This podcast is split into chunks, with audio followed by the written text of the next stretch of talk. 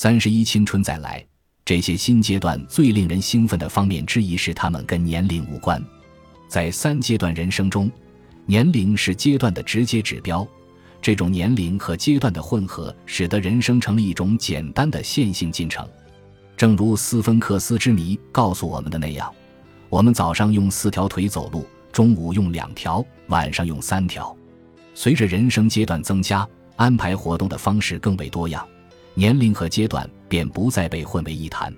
所以，我们在本章中描述的探险者。独立生产者和投资组合阶段在很多年龄层上都是相关的，他们之间的联系随年龄不同而有所不同。随着年龄与人生阶段脱钩，我们将看到过去与特定年龄相关的特征变得更为普遍。多阶段的生活尤其需要所有年龄段保留以前与年轻人相关的特征：年轻性和可塑性，喜爱玩闹和即兴发挥，以及另辟蹊径行动的能力。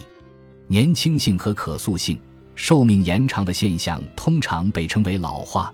其通常的重点在于人们以老年人这一身份活在世上的年份增加了。我们认为有强大的力量可以让我们维持更久的青春岁月，即罗伯特·波格哈里森所说的“青春再来”，保持青春或越活越年轻的状态。这种年轻一定程度上反映了青春期的延长。人类在社会和经济上依赖他人的时间很长，这一点可说是独一无二。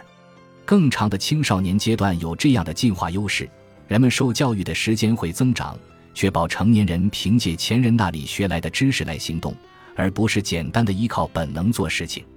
由于寿命延长，进一步加大对教育的投入便十分合理。青春期是一个灵活的时期，是个寻找人生选择。并且不急于做决定的时期，随着寿命延长，选项会更有价值，所以我们探索和创造选项的时间段也会延长。你可以回顾一下你的祖父母一代十六七岁时的照片，在这些照片中，你会看到一些严肃的面孔，这些孩子们看起来充满生活经验，穿着跟父母差不多的衣服。请你再看一下二十世纪五十年代中期的照片，同样是十六七岁大的孩子。无论是神色还是着装，都更富有青春活力了。他们的风格标志着青少年的出现，这在当时还是一种新的社会现象。现在再看一下当前二三十岁人的照片，类似的现象也在发生，只不过发生的年龄不同。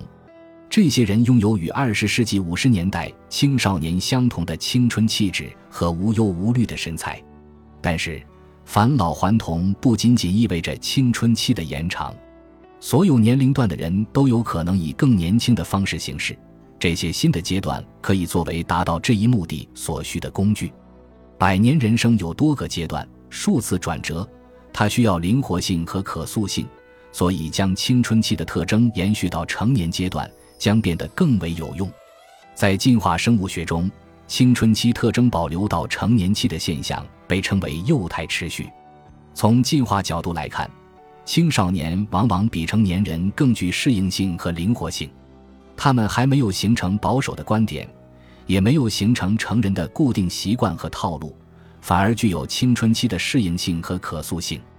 僵化而固定的习惯在线性的三阶段人生之中可谓如鱼得水。在这种生活中，人们对变化的需求很低，也很少碰到变化。在多阶段的漫长人生中，僵化可能会适得其反，而重回青春则是更有价值的特质。事实上，那些二十多岁的人不仅仅在照片上显得年轻，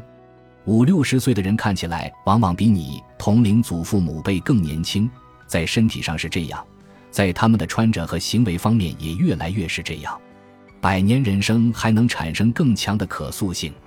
随着年龄与人生阶段不断脱节，这将为各年龄之间的混合创造绝佳机会。从历史上看，年龄等于阶段，而某一年龄的人往往会有那个年龄应该有的经历、应该遵循的日程。而且，随着三个阶段越来越清晰，年龄之间的分离也变得更加牢固。事实上，社会学家贡希尔德·霍格斯塔德和彼得·乌伦贝格认为，现代西方社会通过三阶段人生机制，在制度上让年轻人成年人和老年人之间被隔开了，这加强了年龄与人生阶段之间的联系；而反过来说，教育机构、工作环境和退休又加强了这种隔绝。这一切适用于不同年龄段人群的情况。霍格斯塔德和乌伦贝格谴责这种年龄隔离，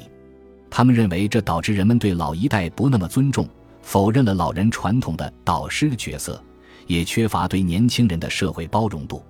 因此，多阶段生活最令人兴奋的影响之一是年龄与阶段之间的脱节将改变这种制度化的年龄隔离。随着不同年龄层的人开始参与相同的活动，轻松地玩到一块儿，一些关于年龄的刻板印象就会消失。这为每个人创造了机会，把年轻人的灵活性和好奇心与上了年纪之人的智慧和洞察力相结合。玩乐和即兴发挥，人类与机器人以及机器学习的区别在于，人类具有创新性和创造性，能够玩乐也能即兴发挥。在高强度的全职工作下。人们往往没时间玩乐，不过企业领导可能会很喜欢这种情况，而很多人担心的则是工作任务的特意安排挤走了用于发挥创造力的时间。我们想知道，这些从工作制度化中得到解放的新阶段能否提供一片让人尽情玩耍和即兴发挥的乐土？我们在吉米和简的生活中看到了其中的一部分。吉米的投资组合方案之所以与众不同。是因为他进行了一种过渡，过渡到了一件他着实能为之感到兴奋的事情上，创造出一种新的工作生活，其中包含很多他认为很有意义的元素。或者想想年轻时的简，他探索了阿根廷和智利，在布宜诺斯艾利斯的街头市场漫步，与山姆一起创立他们真正关心的事业，在四十五岁时进行短暂的过渡，以便与他的孩子和父母重新建立联系。或者在六十岁时回到寄托着他青春的南美洲，或者在七十岁时把年轻的自己和年老的自己聚集在一起，构建一种由有趣的想法和工作所构成的组合。这些是我们进行玩乐、即兴发挥的瞬间。他们摆脱了无情的全职工作，让自己的灵魂自由飞翔。他们发现玩乐与你所做的事情无关，而与你如何去做事情有关。他们的一些时间花在人类学家使用的这个叫“雀跃而行”的奇妙术语所描述的东西上，它指的是活动看似无用的精心准备和点缀。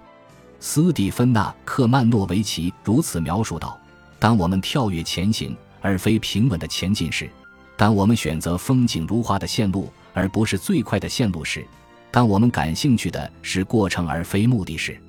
我们就是在雀跃而行。”这是挥霍、过度、夸张、不经济的东西。在简的一生中，他偶尔也会雀跃而行，大胆地尝试各种各样的组合，并且沉浸于做事情所带来的欢乐之中。当他玩性最浓的时候，不会提出为什么做这件事的问题，也不会想自己当下能得到什么。事实上，一旦你把利益加进来的话，你所做的事就不算玩耍了。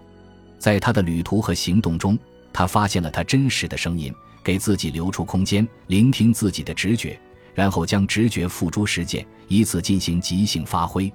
不断尝试新事物。这些新的阶段创造了采取新行动的机会，这些行动给了人通过经验来学习的机会。从根本上讲，我们是通过做事情来学习的，而这些新阶段则给了我们很好的机会，让我们采取行动，然后思考行动时的感受。当简来到里约热内卢的街头时，产生了什么感觉？他是否感到焦虑、害怕、好奇？如果他能够保持住这一瞬间的认识，那么他就可以从事治疗师珍妮特·雷恩沃特所说的自我观察的常规艺术。